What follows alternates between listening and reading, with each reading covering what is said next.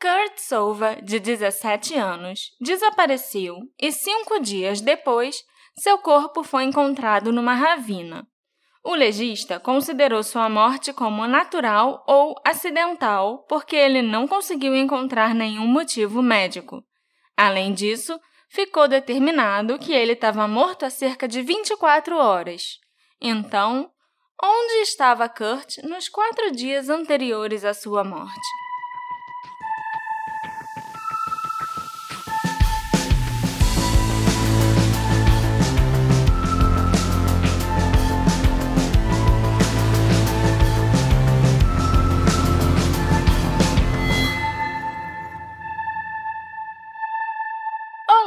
Assistentes! Tudo bem com vocês? Bem-vindos ao novo episódio do Detetive do Sofá. Eu sou a sua host, Marcela, e hoje eu vou te contar um caso apavorante que ainda por cima aconteceu num Halloween. Bom, pelo menos uma parte dele aconteceu no Halloween. Nós vamos falar do assassinato de um garoto de 17 anos chamado Kurt Sova, que aconteceu em 1981. E olha, Coisas muito esquisitas aconteceram nesse caso, Alexandre. Que legal, Marcela. Acho maneiro a gente fazer um episódio sobre um caso que aconteceu no Halloween.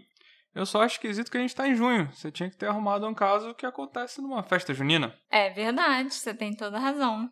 Quem sabe no ano que vem eu penso melhor nos casos e a gente faz uns episódios temáticos, né? Que tenham mais a ver com as datas comemorativas em que a gente tá. Então, se você ouvinte, por acaso estiver ouvindo esse episódio no Halloween, porque conheceu a gente em, em outubro, outubro, manda um oi. porque você é a única pessoa que tá certa nessa história. Ai, ai. Bom, o Kurt morava com os pais na cidadezinha de Newburgh Heights, em Ohio, e era o caçula de quatro filhos. Ele estava no primeiro ano do ensino médio e gostava de beber com os amigos e fumar maconha nos fins de semana de vez em quando e tal. No dia 23 de outubro de 81, uma sexta-feira, o Kurt resolveu matar a aula. Quem nunca, né? Ao invés de ir para a escola, ele foi a uma loja de bebidas alcoólicas e convenceu um homem a comprar bebida para ele. E a bebida que ele pediu para o cara comprar era simplesmente a bebida mais forte que existia naquela época.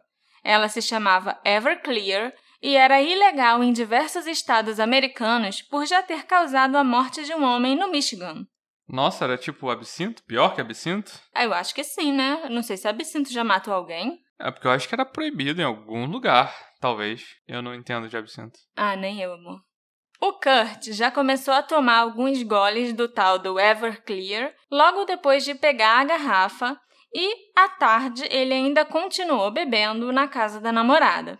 Ao cair da noite, ele foi embora e encontrou um amigo no caminho para casa. Esse amigo se chamava Samuel Carroll e estava indo para uma festa de Halloween num duplex de alguns conhecidos dele.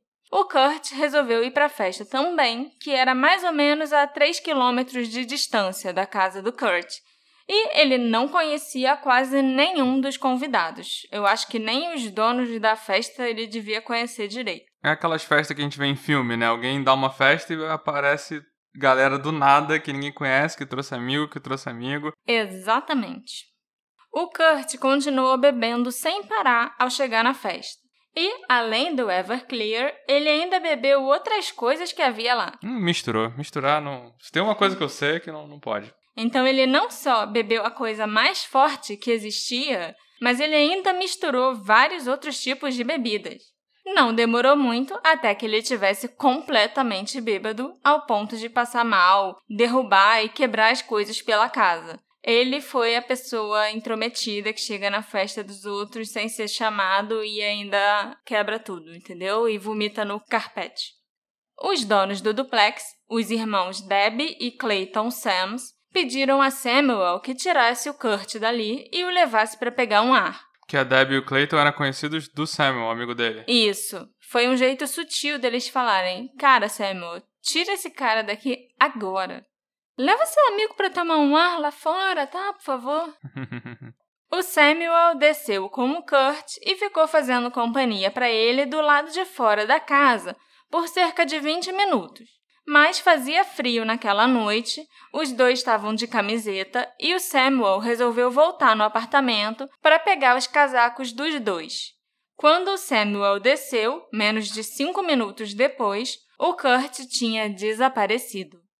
O Samuel procurou nas ruas próximas por cerca de 15 minutos antes de desistir e voltar para a festa, que durou até de manhã. Como o Kurt sumiu tão rápido, o Samuel pensou que ou ele foi para casa ou ele pegou carona com algum amigo ou conhecido que passou de carro pelo local. Quando o Kurt não voltou para casa naquela noite, a mãe dele sabia que tinha alguma coisa errada.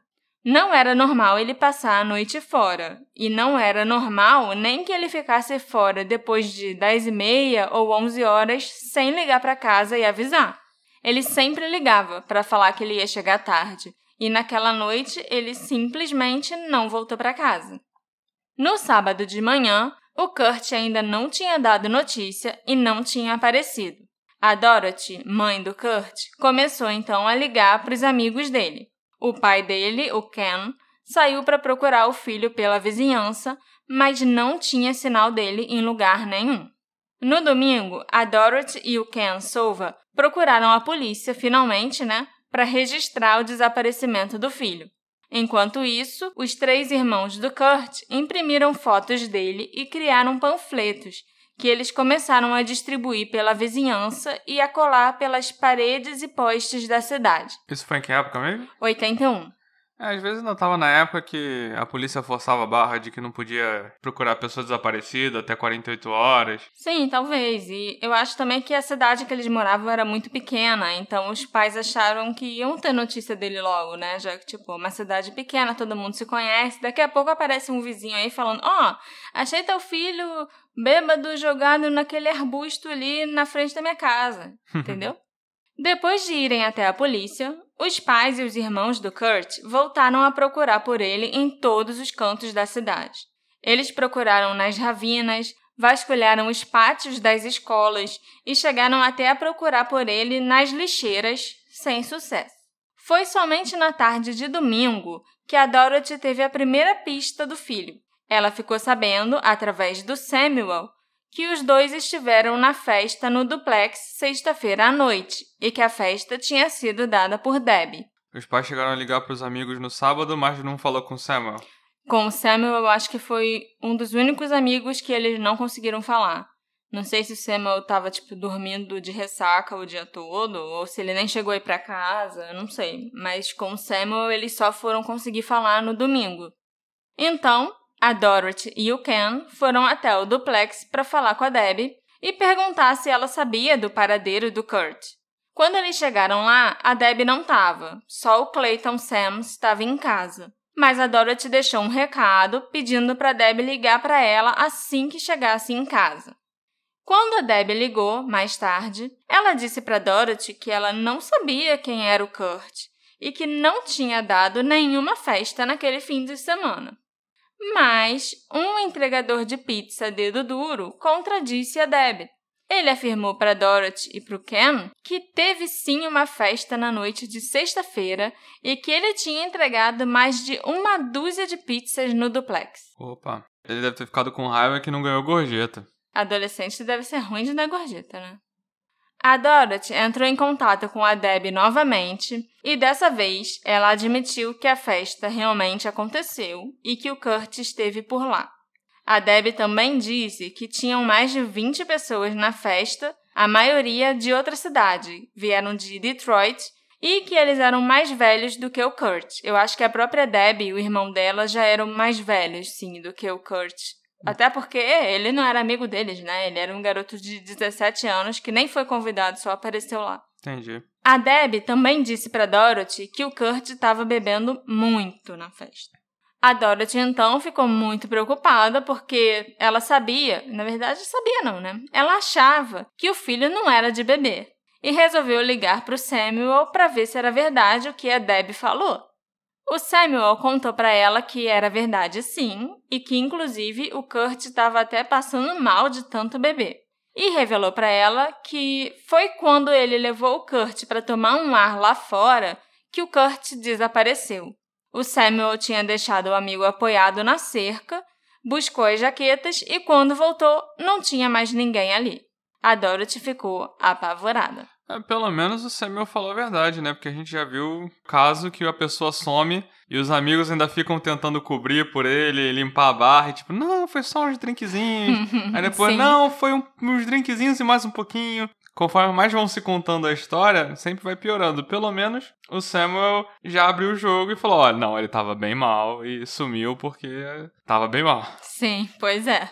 E foi aí que a Dorothy começou a pensar que algo aconteceu com o filho naquela festa ou enquanto ele tentava ir para casa, mas ela nunca imaginou que ele fosse aparecer morto. A próxima parte dessa história é tão estranha e profética que eu vou até ler para vocês exatamente o que foi publicado no jornal Cleveland Plain Dealer, para vocês verem que isso aconteceu sim e foi notícia de verdade. Abre aspas. Na segunda-feira, uma ocorrência assustadora em uma loja de discos na rua Slavik Village prenunciou a descoberta do corpo de Kurt Sova. Um homem, aparentemente sem teto, estava rondando a loja por algumas semanas e ele se gabava de ter acesso aos corpos que voaram para o Aeroporto Internacional Hopkins de Cleveland. Ele também se gabava de tirar os sapatos dos corpos. Nesse dia, o homem apareceu na loja e apontou para um pôster de desaparecido com a foto de Kurt colado na janela. O homem disse para a balconista Judy Oros: É melhor tirar esses folhetos e pôsteres daqui. Eles são inúteis, porque ele será encontrado em dois dias, ele vai estar morto e não vão saber como ele morreu. Fecha aspas. Eita! E você falou que é, é profético porque foi isso que aconteceu com ele? Foi exatamente isso que aconteceu com ele. A balconista, a Judy, que já tinha um pouco de medo desse homem que ficava rondando por aquela rua falando de corpos sem sapatos, ficou realmente assustada e chamou a polícia. Os policiais apareceram e levaram esse homem para a delegacia para entrevistá-lo e tentar descobrir se ele sabia de fato de alguma coisa relevante sobre o desaparecimento. Mas ele parecia mentalmente instável e, como não havia provas de que ele tinha cometido um crime, ele foi liberado. Os policiais ainda ligaram para Judy para deixar ela tranquila e dizer que eles tinham interrogado o homem e não tinha nada a temer. O problema é que na quarta-feira de manhã, no quinto dia em que o Kurt estava desaparecido, a Judy chegou na loja de discos para trabalhar e recebeu flores junto com um bilhete. O bilhete dizia: Roses are red, the sky is blue. They found him dead and they'll find you too. Ok. Traduz aí. É, rosas são vermelhas e o céu é azul. Eles encontraram morto e encontrarão você também. A gente tem uma liberdade para traduzir, adaptar, fazer uma adaptação. Eu fiz uma adaptação, mas eu achei que ficou muito ruim. E aí eu não botei minha adaptação aqui no roteiro. No, no blog tá lá. As rosas são vermelhas, violetas são azuis. Corte já está morto e você é a próxima a encontrar Jesus.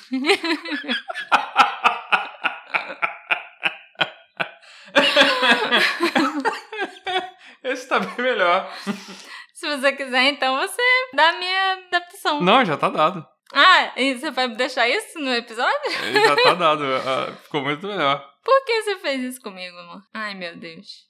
Mas aí a mulher recebeu o bilhete. A gente tá rindo, mas ela deve ter ficado assustada. Sim, ela ficou muito assustada e ela achou que aquele bilhete era bem ameaçador. Nesse dia mesmo, a Dorothy recebeu um telefonema da Deb de manhã cedo. A Deb disse que alguém estava dormindo no porão da casa dela e talvez fosse o Kurt. Para quem falou, né? Que, ah, não, nem conheço, nunca dei festa, agora ainda liga eu. Acho que teu filho tá dormindo no meu porão. Uhum. Os pais do Kurt logo pensaram que tinha alguma coisa estranha nessa história, exatamente porque a Deb já tinha mentido para eles antes. Então, o que que fez ela ligar para dizer que talvez o Kurt ainda tivesse na casa dela tantos dias depois da festa? Eles não sabiam se deviam acreditar nela ou não, mas o Ken foi até a casa para tirar a dúvida. Quando ele chegou lá, desceu para o porão. O Ken achou que talvez o Kurt estivesse doente, passando mal, machucado, ou tipo, coma alcoólico, alguma coisa assim. Uhum. E imaginou que se ele fosse até lá e encontrasse o filho, talvez ele pudesse fazer alguma coisa. Porque ele achou que ele ia encontrar o filho lá? Achou. Mas não foi isso que a menina falou no Não, a telefone. menina falou: Ah, eu acho que tinha ou tem alguém dormindo no meu porão. Entendeu? Eu mesmo não vou lá ver quem é. Eu mesma não tô afim de ir lá, não. Tem alguma coisa. Eu sei que tem alguma coisa estranha acontecendo no porão. Se quiser, vem ver. Se não quiser, deixa pra lá. Ok. entendeu? E no porão, o Ken encontrou um colchão com um lençol e parecia que alguém tinha dormido ali nos últimos dias. Mas depois de vasculhar o porão inteiro, o Ken não encontrou ninguém lá. Enquanto os pais do Kurt tinham esperança de encontrar o filho naquele porão, e enquanto a Judy recebia aquele bilhete bizarro sobre encontrar Jesus, três meninos estavam brincando e explorando uma ravina a cerca de 500 metros do duplex onde a festa aconteceu. E esses três meninos encontraram o corpo de Kurt. Ele estava vestindo uma camiseta amarela bem fluorescente, bem chamativa, que se destacava dos tons naturais do chão e da vegetação ao redor, e ele estava descalço. A polícia não encontrou nenhum sinal de agressão e nenhum trauma externo no corpo. Não tinha nenhum ferimento, exceto alguns arranhões e hematomas nos pés, provavelmente causados pelo fato dele estar descalço. A polícia conseguiu encontrar o sapato esquerdo do Kurt preso numa pilha de pedras nas proximidades, mas o sapato direito nunca foi encontrado. Isso porque tinha um maluco que falava que roubava os sapatos das pessoas, né? Eu consegui localizar um desses três meninos que encontrou o corpo do Kurt numa rede social. Rede social, aqui é Globo, que não pode falar o nome da rede social. É. E a rede social é o Facebook. Ah, Tá. tá. Eu encontrei um dos três meninos que acharam o corpo no Facebook. E eu pedi para ele me descrever o que, que ele lembrava e como ele e os amigos encontraram o corpo. E o que ele disse foi, abre aspas, levando em consideração que isso aconteceu há quase 40 anos atrás e eu era um garoto de 15 anos na época, eu direi o que eu ainda lembrar. No início, logo que nós o vimos, pensamos que ele era um manequim, um daqueles bonecos que são usados para treinar como faz massagem cardíaca, até que nós chegamos mais perto.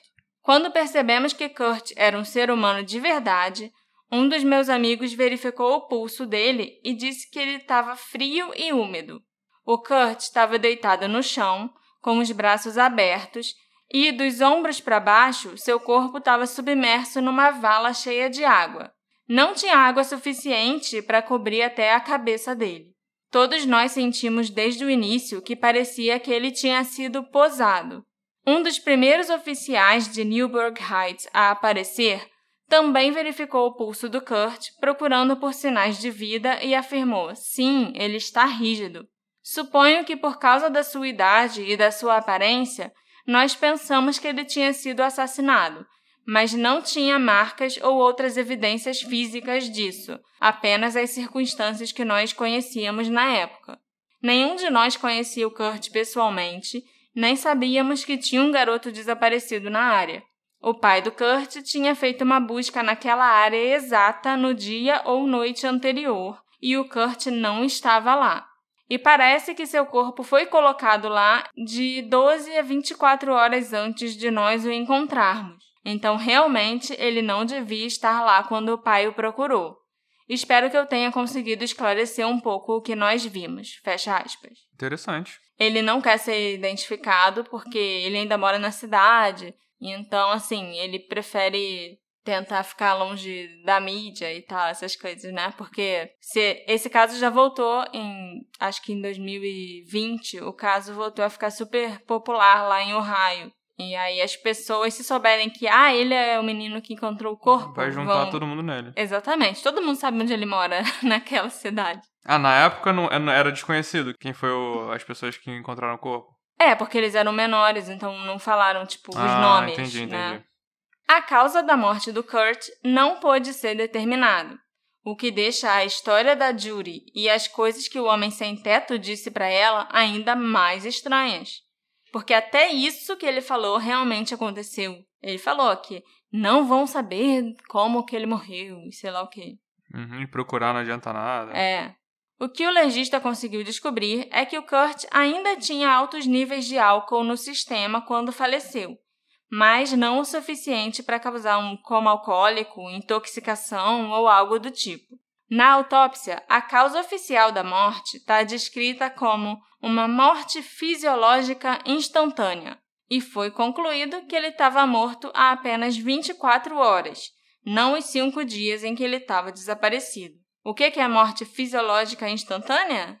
Você quer saber, Alexandre? Me fala aí, eu não eu. Eu não faço a menor ideia também. Ué? E os pais e os irmãos do Kurt também nunca souberam ou entenderam o que é isso, porque os legistas nunca deram uma explicação.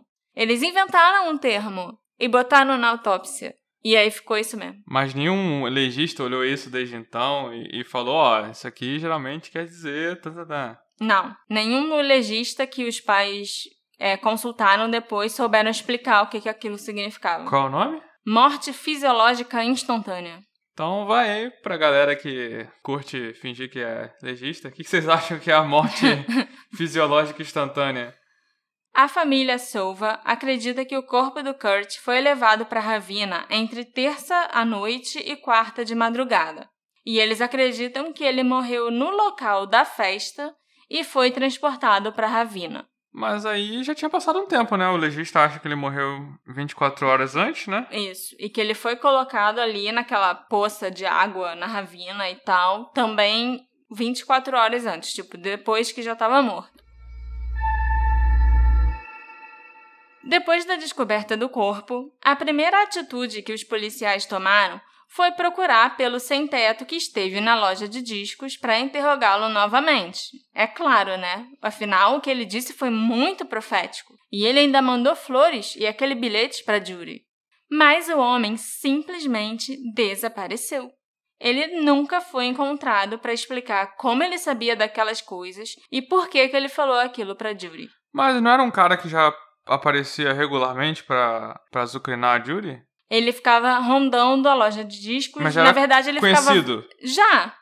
Mas era conhecido, tipo, ah, algumas semanas esse cara fica pra lá e pra cá aqui na rua, importunando as pessoas e falando umas coisas esquisitas sobre roubar sapato dos corpos. E depois disso, e ele tomou Doreu. Depois que ele foi interrogado pela polícia e ainda ficou, acho que um, na terça-feira ele ainda tava por lá. A polícia falou pra Judy que ela não precisava ter medo, não. É só um maluquinho. Ele não sabe do que ele tá falando. Ele não sabe o que ele tá falando. Aí ele mandou flores pra Judy foi na ele quarta mesmo? de manhã. foi ele? Todo mundo supõe que tenha sido ele. Eu não sei se a polícia conseguiu determinar de fato e como ele teria conseguido dinheiro para comprar flores e mandar flores junto com um cartão com um poema macabro. Mas depois disso ele sumiu, ele nunca mais apareceu na cidade.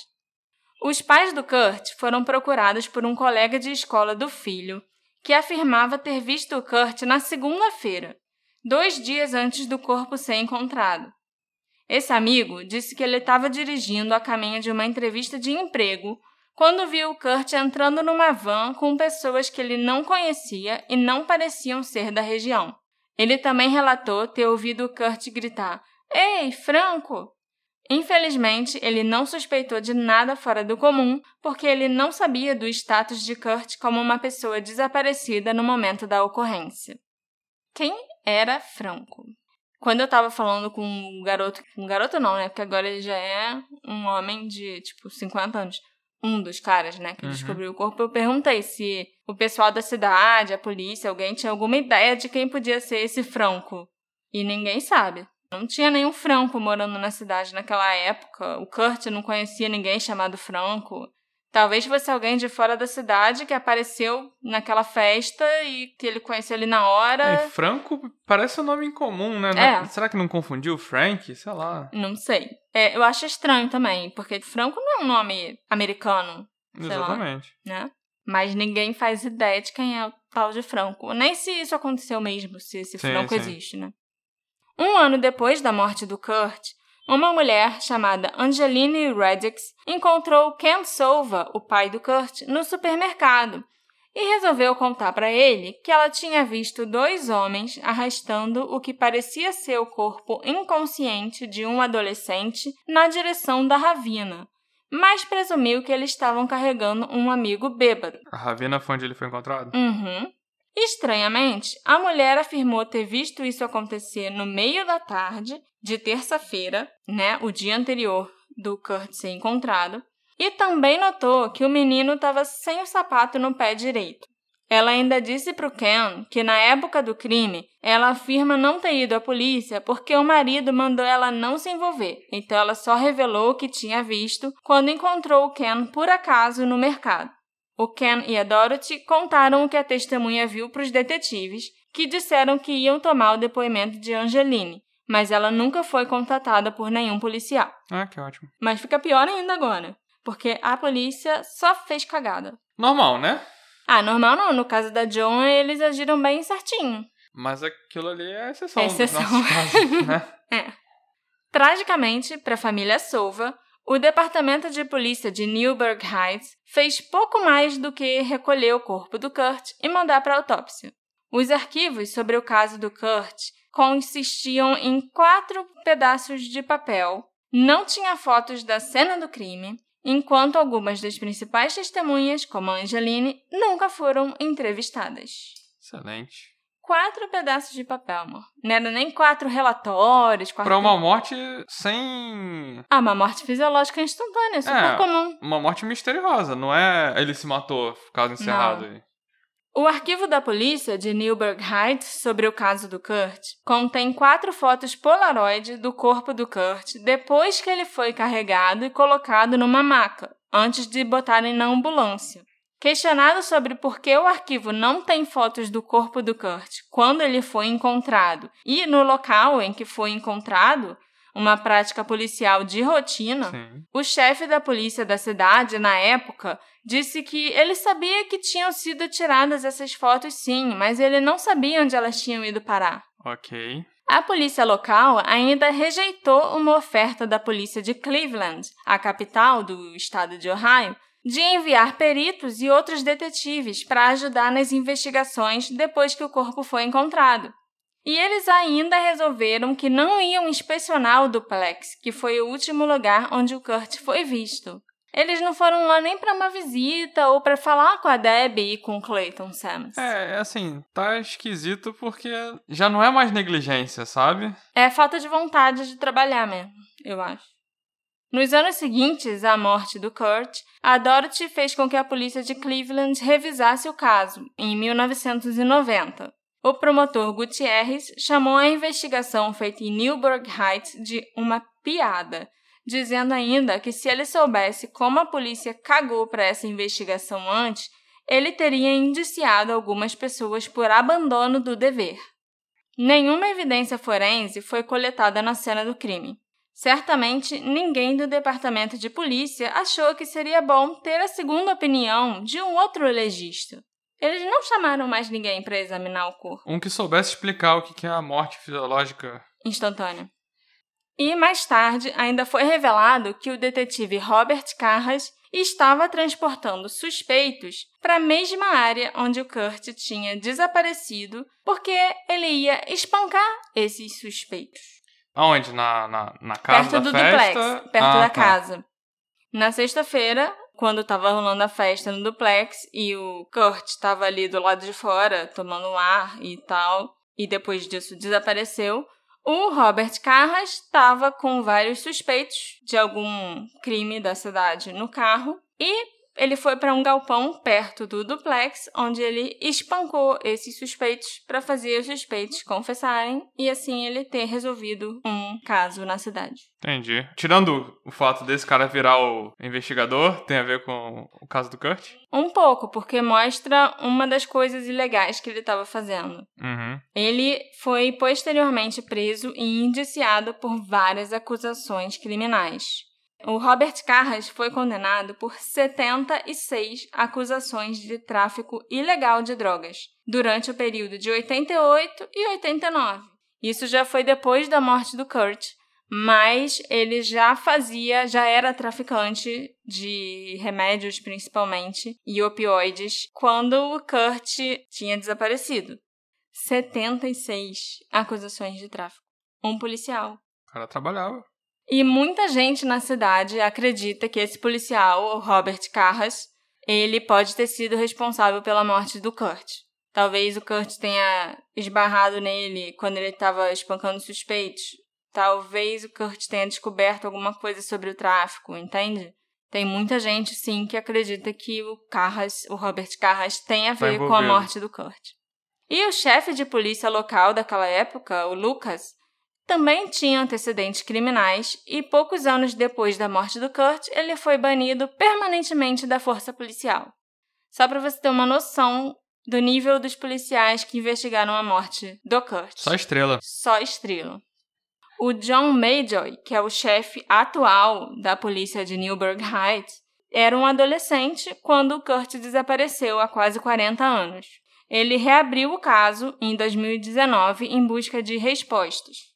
Sem nenhuma evidência de agressão, o John não pode ter certeza se ele está diante de um homicídio ou de uma morte acidental. Ele investiga esse caso como uma morte suspeita. E ele declarou recentemente que é possível que alguém tenha sim matado o Kurt, mas é mais plausível que ele tenha morrido e tenham jogado o corpo dele na ravina. Não saber o que de fato aconteceu é uma luta cotidiana para o Kevin Silva, o irmão do Kurt e o único membro sobrevivente da família Silva. Eu falei com ele e o Kevin me disse que quando alguém morre, a gente tem a necessidade de saber por quê, de saber o que aconteceu. E a parte mais difícil de todo esse caso é ele não saber por que o irmão dele está morto e o que aconteceu naqueles dias que ele ficou desaparecido. Ele também contou que quando a Dorothy, a mãe deles, morreu em 2014, ele encontrou diversas caixas que continham notícias, anotações e recortes de jornais desde o ano de 1981 e entregou para a polícia, esperando que algo útil possa ser encontrado para ajudar a descobrir o que aconteceu com o Kurt.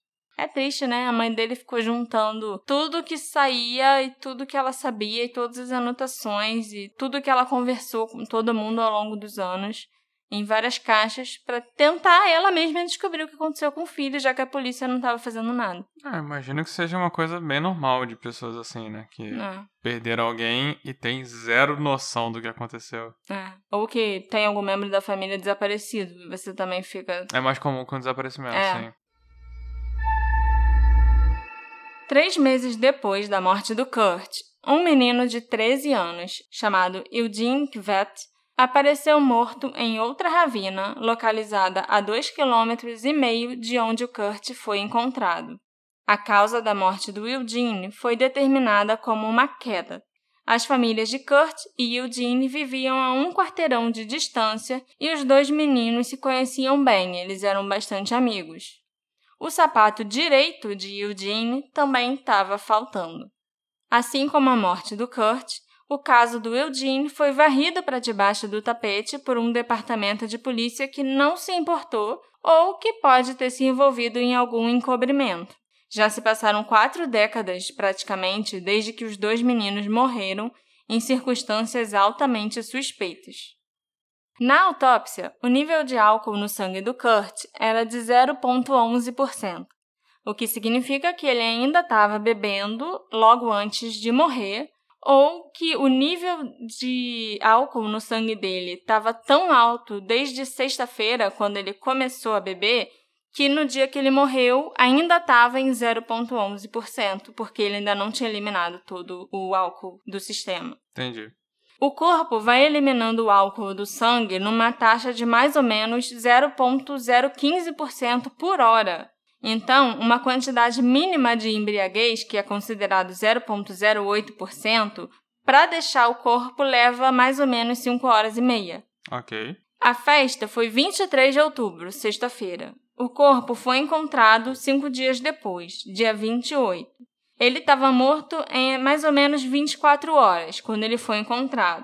Então, entre o dia que ele sumiu e o dia que ele morreu, ele teve mais ou menos 120 horas para beber e ao mesmo tempo eliminar o álcool do sangue dele. Ok. O nível de álcool no sangue dele na sexta-feira à noite devia estar em quase 2%. É possível isso? Não, porque o nível fatal de álcool no sangue é 0,4%. Então, ou ele entrou num coma no dia 23 para morrer só lá pelo dia 27, ou isso nunca aconteceu porque não é possível que alguém tenha quase 2% de álcool no sangue, entendeu? É, seria muito seria uma forçação de barra muito grande a gente determinar que ele morreu por causa do álcool que ele ingeriu nessa festa. é Ou porque, tipo, ah, ele ainda tava com álcool no sangue relacionado à festa de sexta-feira à noite. Isso é, não é possível. Eu acho mais fácil, na verdade, que para ele ter esse 0,11%, ele deve ter bebido também nesses dias que ele tava Sim, desaparecido. no sábado, no domingo, até na segunda. Pelo menos até na segunda, né? Eu, pessoalmente, eu acho que se a causa da morte fosse envenenamento por álcool, o legista teria sido capaz de determinar. Bom, o legista mencionou que os testes de cocaína e LSD deram negativos. Mas isso não significa que não tinha outros tipos de drogas no corpo do Kurt que pudessem ter sido fatais, né? Já que só a cocaína e o LSD foram testados. Então, será que alguém pode ter botado algum tipo de droga na bebida dele? Ou, às vezes, nos outros dias, nos dias depois da festa, ele pode ter consumido outras drogas de livre e espontânea vontade também. É, porque era uma festa muito louca, que já tinha a bebida alcoólica mais forte do mercado e proibida em vários lugares. Não é de se estranhar que alguém trouxesse umas drogas muito diferentonas pra dar pro Kurt. E ele já tava bebendo tudo, misturando tudo.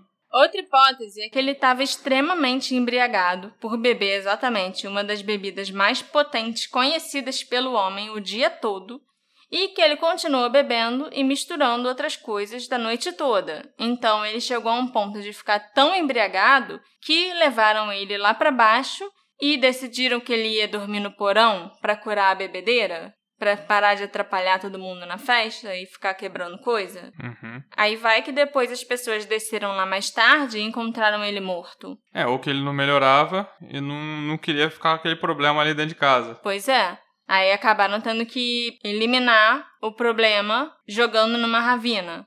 Sem, às vezes o garoto estava em coma quando eles checaram a última vez e depois foram se livrar dele. E aí nisso, quando se livraram dele, ele já estava até morto e eles nem perceberam que ele já tinha morrido. E aí a Debbie acaba ficando pé da vida porque ela nem queria que o garoto estivesse lá na festa dela.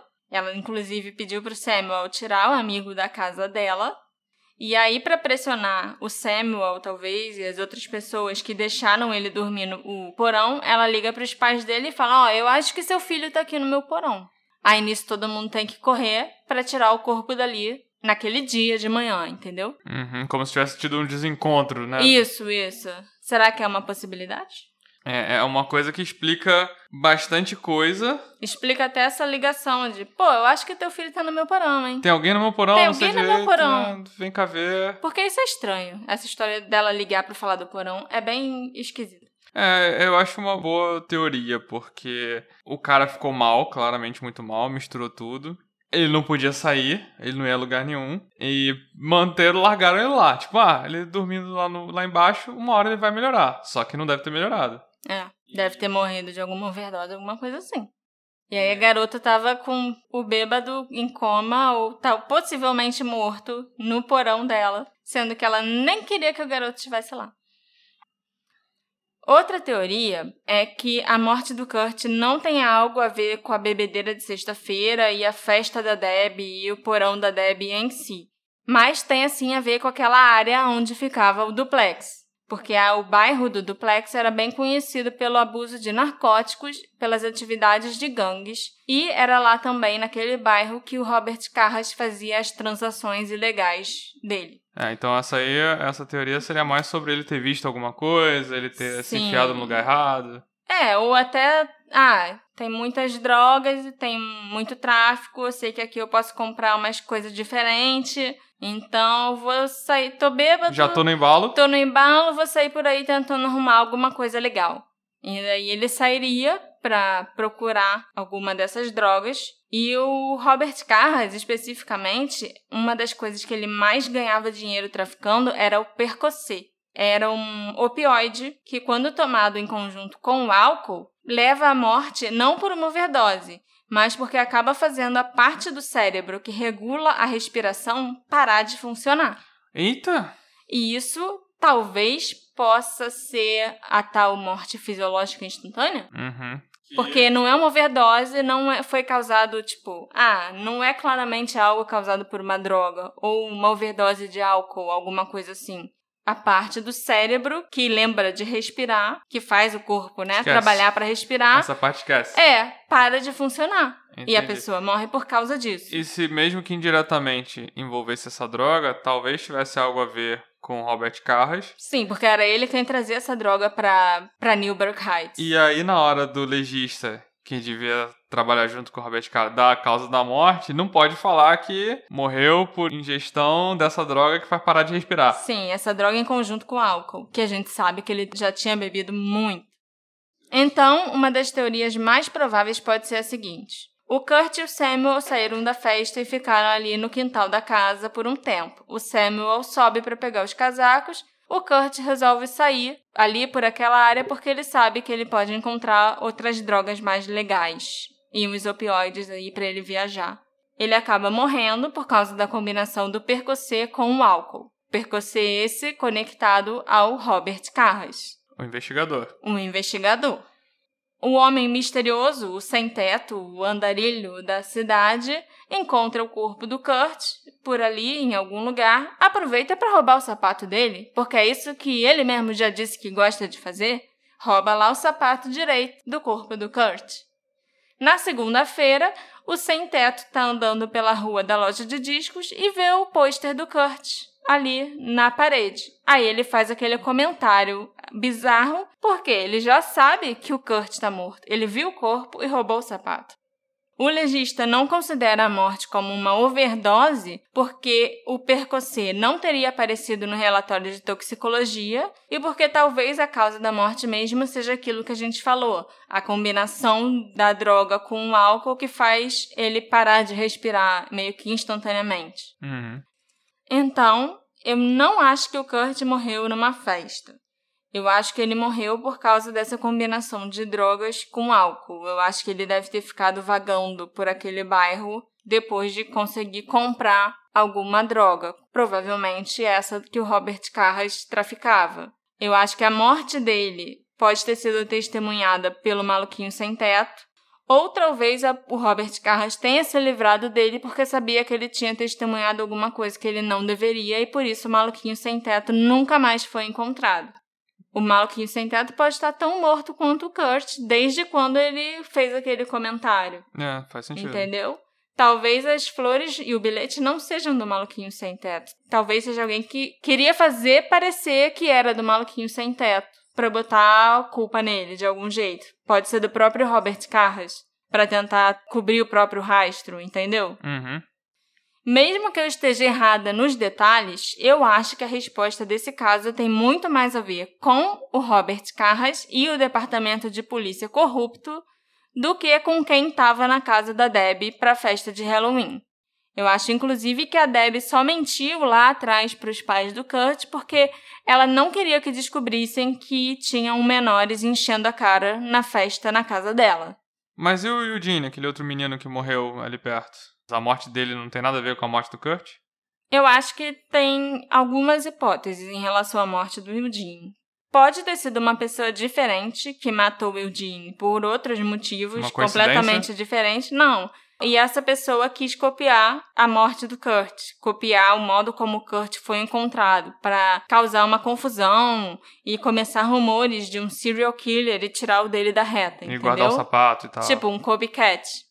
Ou pode ser sim que os dois garotos tenham sido mortos pela mesma pessoa. Talvez o Eugene tivesse testemunhado alguma coisa que ele não deveria. Ou tivesse ouvido alguma coisa que ele não deveria, talvez até sobre a própria morte do Kurt, que era amigo dele. Uhum. Tem gente que acredita sim que o Kurt e o Eugene podem ter sido vítimas de um assassino em série e que o assassino pode ser um maluquinho sem teto. E a gente também sabe que os serial killers gostam de ficar com troféus. O sapato direito que faltava nos dois casos pode ser um troféu do serial killer. Mas eu não acho que o serial killer era o maluquinho sem teto, não. Eu ainda acho que a morte do Kurt tinha a ver com a polícia corrupta, com o Robert Carras. A morte do Eugene, eu não sei. O que, que você acha? A morte do Eugene, eu realmente não, não sei o que, o que achar, sabe? É, é, essa ideia que você deu sobre alguém querendo imitar parece mais provável. É, mas assim, em relação à morte do Kurt, eu acho tudo isso muito e se, e se, e se, e conecta, conecta, conecta, entendeu? Eu acho a explicação mais simples é ele morreu porque bebeu muito e a galera quis largar ele no porão ou quis largar ele em outro lugar porque eu não quero essa pessoa quase morrendo na minha casa e vai embora. E aí depois ele morreu ou morreu no, no... Acabou morrendo um pouco antes dele ser encontrado de fato, mas nesse período ou ele tava em coma ou ele tava perdidaço e foi parar ali onde ele foi encontrado. Eu acho que realmente tinham coisas muito estranhas acontecendo. Era uma polícia totalmente incompetente, talvez até de propósito. Mas eu acho que é mais fácil ele ter morrido porque ele bebeu demais e misturou muita coisa e o corpo dele não resistiu. E aí uma série de pessoas tentando encobrir, tentando, tentando fazer com que ele não morresse naquela casa, porque se morrer na sua casa, além de você ser o suspeito, dá um problemão no, no imóvel e tudo mais. Você tem que avisar que alguém morreu na Você vai vender a casa, você tem que avisar que alguém morreu na casa. Então, eu acho mais provável ou que ele morreu na casa depois de alguns dias, ou que ele foi largado, expulso da casa, mas a morte dele foi consequência do que aconteceu na festa. Eu meio que discordo de você nessa, nessa história. O que vocês acham que aconteceu com o Kurt? Ele foi assassinado? Teve uma overdose? Sofreu algum tipo de acidente? E a morte do Eldin teria a ver com a morte do Kurt ou foi só uma imitação ou uma coincidência? Me encontra nas nossas redes sociais, arroba detetive do sofá, e me conta o que você achou desse caso. A gente se encontra na próxima investigação. Tchau, tchau. Tchau, tchau. Esse vai te dar um trabalho da porra pra editar.